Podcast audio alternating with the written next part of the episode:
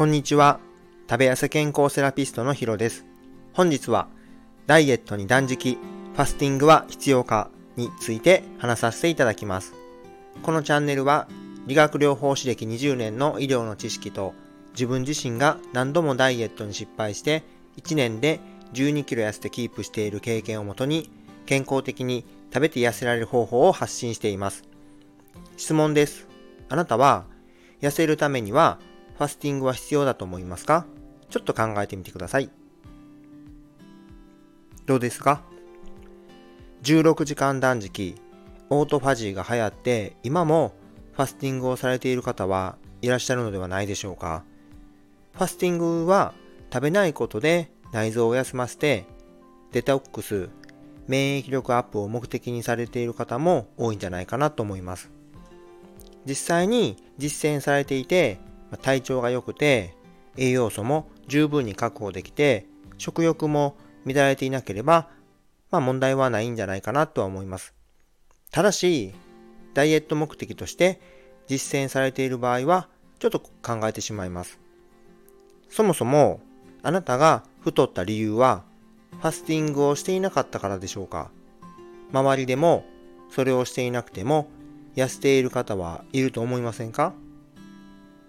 定期的にファスティングを行わないと痩せられない、体重をキープできないというのは、ちょっと不自然ではないでしょうか。普段から食事を調節していけば、それ自体行わなくてもいいでしょうし、何より苦しかったり、辛い思いもしなくてもいいと思います。ファスティングがなくても、普通に食べても大丈夫な状態にできることが大切なんじゃないかと考えています。そこから解放されたら生活や行動にも制限が減らせられるんじゃないかなって思ってます。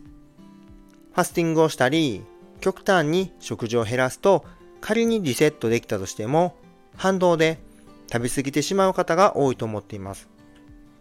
痩せるために行うのは心身ともに負荷がすごく大きいので必要性はないと思っています。特別な方法じゃなくて日々の食事や生活習慣を整えていくことが何より優先すべきことだと考えております。それではコメント返しをさせていただきます。第44回の痩せるには〇〇食にコメントを2件いただいています。ありがとうございます。岩太郎さんです。お腹が空いたらイライラするので3食きちんと食べてます。ただ朝5時に朝食食べてますが軽くしか食べれないので昼前にはお腹がかなり空いてきます。岩太郎さん、いつもコメントありがとうございます。3食きちんと食べられて素晴らしいです。イライラしちゃうんですね。朝5時に食べられるということは何時に起床なんでしょうか以前、早いとおっしゃってましたが、本当にすごいですね。お昼までに、まあ、間食があってもいいのかなって感じました。もちろん、体調に応じてですけどね。岩太郎さんは、X の方で毎日が楽しくなる習慣術を毎日配信されているので、ぜひチェックしてみてください。英語の先生の西さんです。その日の気分によって食べる食べないは変わってます。時間だからと無理に食べないようには気をつけてます。西さん、いつもありがとうございます。その日の気分も大切ですよね。時間じゃなくてお腹加減と会話しながらですよね。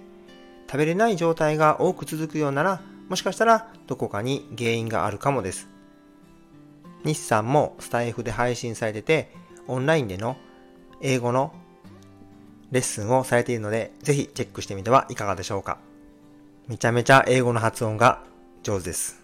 すごい。本日も最後までご清聴いただきありがとうございました。最後に宣伝をさせてください。現在、オンラインでの個別ダイエットサービスを実施しております。公式 LINE からメッセージを送っていただけると質問にをお答えしているのでお気軽に連絡をお待ちしております。Zoom での無料相談も実施しており、それだけでも有料級だと好評です。これからもダイエットのことや健康について配信を行っていきますので、面白かったらいいね、ためになったと思ったらフォロー、質問があればコメントをいただけると嬉しいです。また、SNS でシェア、拡散していただけると感激です。それでは今日はこれで失礼します。また明日